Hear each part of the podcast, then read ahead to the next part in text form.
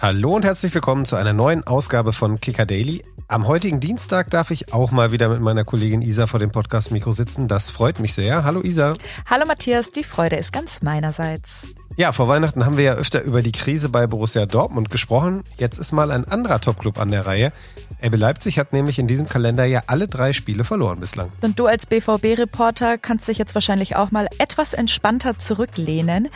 Heute befragen wir unseren Kicker-Reporter Oliver Hartmann, der fast schon vom Kotterweg in Leipzig zu uns zugeschaltet ist, was da eigentlich bei RB momentan schiefläuft. Davor aber wie immer erstmal die News des Tages.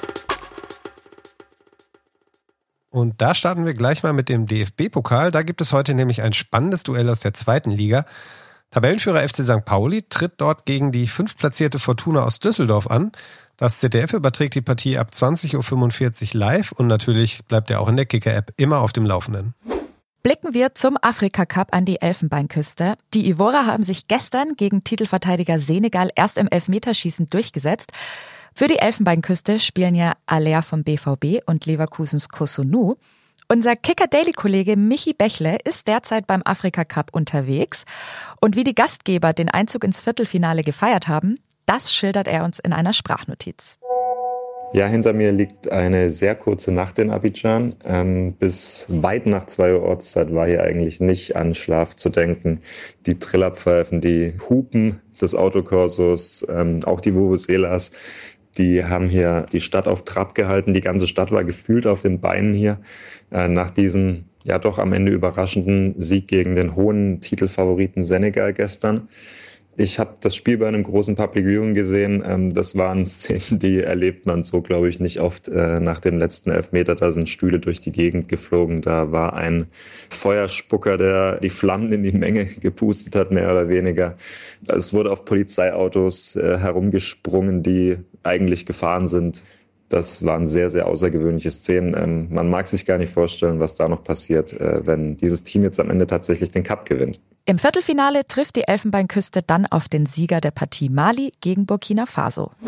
Am Donnerstag schließt das Transferfenster und bei etlichen Clubs ist deshalb Hochbetrieb angesagt aktuell. So ist Bayer Leverkusen noch an einem namentlich nicht bekannten jungen Offensivspieler dran. Der Ausgang da ist ungewiss.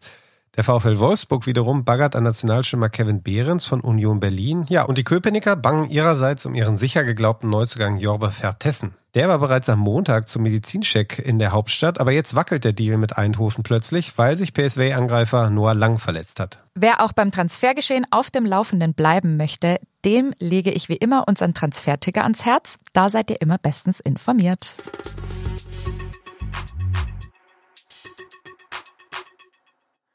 Ja, das ist neu für Marco Rose und RB Leipzig. Drei Partien hat RB in diesem Kalenderjahr bislang absolviert und alle drei gingen verloren. Die Heimniederlagen gegen Frankfurt und Leverkusen, die galten ja zunächst noch als Ausrutscher. Jetzt aber setzte es ein völlig verdientes 2 zu 5 in Stuttgart.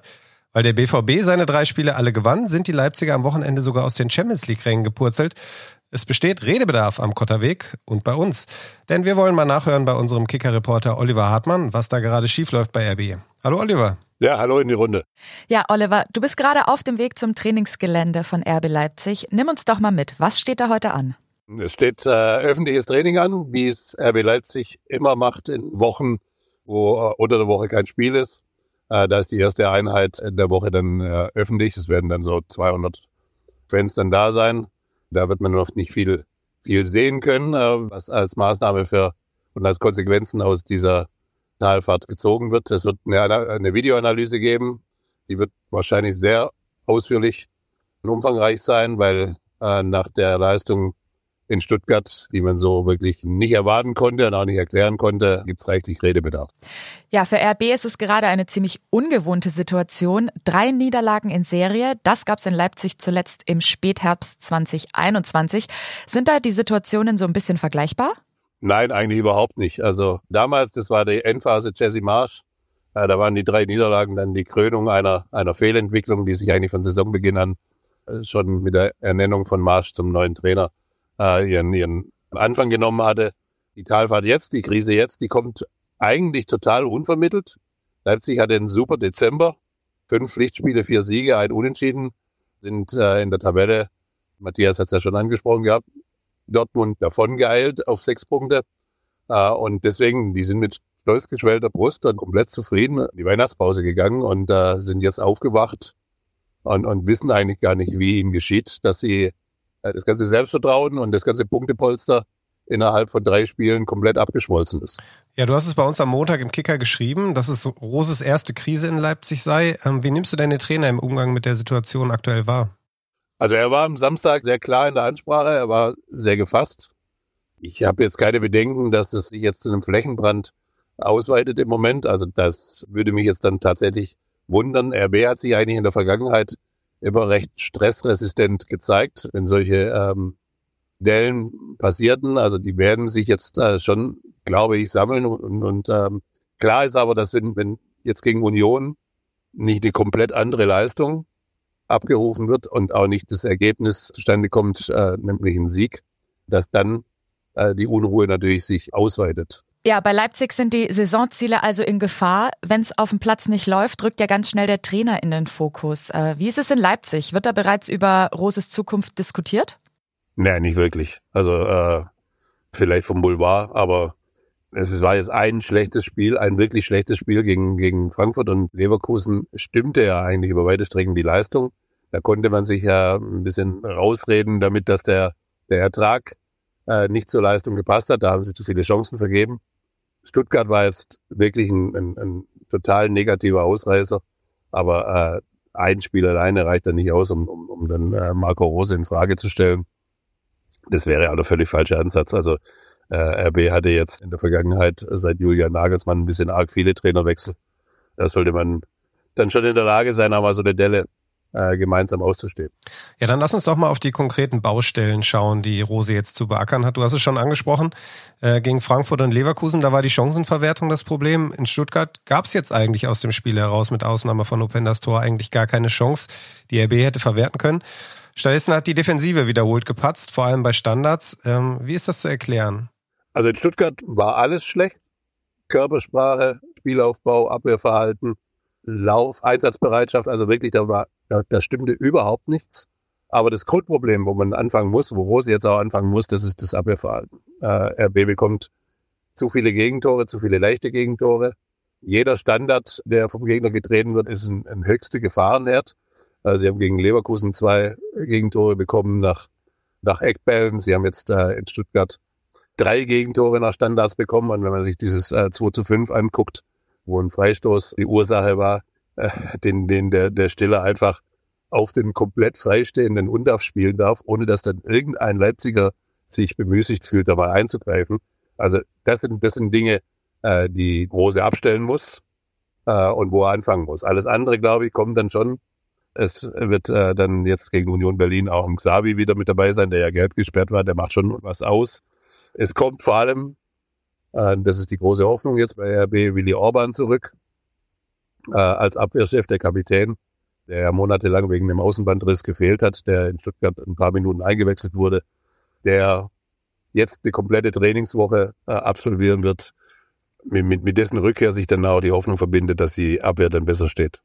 Torwart Janis Blaswig hat es ja durch seine guten Leistungen in den vergangenen Monaten bis in die Nationalmannschaft geschafft. Ja, jetzt schreibst du aber davon, dass Peter Gulaschi vor einer Rückkehr ins Tor stehen könnte. Wie realistisch ist denn ein Torwartwechsel in Leipzig? Ja, das Thema habe ich ja nicht aufgebracht, sondern das Thema hat überraschenderweise Marco Rose vor zwei Wochen öffentlich gemacht, indem er dann eigentlich unvermittelt davon gesprochen hat, dass es eine neue Konstellation bei den Torhütern gibt, dass es nachdem äh, Gulaschi ja von seinem Kreuzbandriss genesen ist, dass es jetzt zwei 1A-Torhüter gibt, die einen absoluten auf Augenhöhe agieren. So, damit hat er eine Baustelle geöffnet. Fakt ist, dass Blaswig in diesen letzten beiden Spielen äh, nicht, nicht unbedingt sicher gewirkt hat. Im Gegenteil. Äh, und wenn die Worte des Trainers dann nicht nur Worte waren, sondern ähm, tatsächlich auch eine Botschaft, dann wäre jetzt eigentlich schon der Zeitpunkt, um Gulaschi, der ja jahrelang absolute Nummer eins war bis zu seiner Verletzung, jetzt äh, eine Chance gibt, ähm, sich zu bewähren. Wenn wir auf den Rest des Kaders blicken, muss man ja auch wirklich festhalten, wirklich breiter ist er in der Winterpause nicht geworden. Werner Forsberg und Carvalho sind weggekommen, ist dafür bislang nur Elmas, der noch keine Soforthilfe darstellt. Ja, was muss ich jetzt da noch tun? Also tatsächlich ist das die Sache, die, die ich kritisch sehe. Moriba ist auch noch äh, ausgeliehen worden. Also vier Spieler sind gegangen, einer ist gekommen. Ähm, man muss fairer halber zusagen, dass außer Forsberg von den vier Spielern auch keiner ähm, sportlich eine Rolle gespielt hat in der Hinrunde. Die hatten alle nur so Bankplätze und haben, waren dann, wenn sie eingewechselt wurden, auch nicht wirklich ein Faktor. Aber unterm Strich ist der Kader, der ohnehin nicht besonders breit war, jetzt sehr schlank geworden und äh, vor allem in der Offensive fehlt es auch an Alternativen, nach meiner Meinung. Äh, in Stuttgart war es so, dass mit Elmas und Paulsen nur noch zwei Offensivkräfte auf der Bank waren.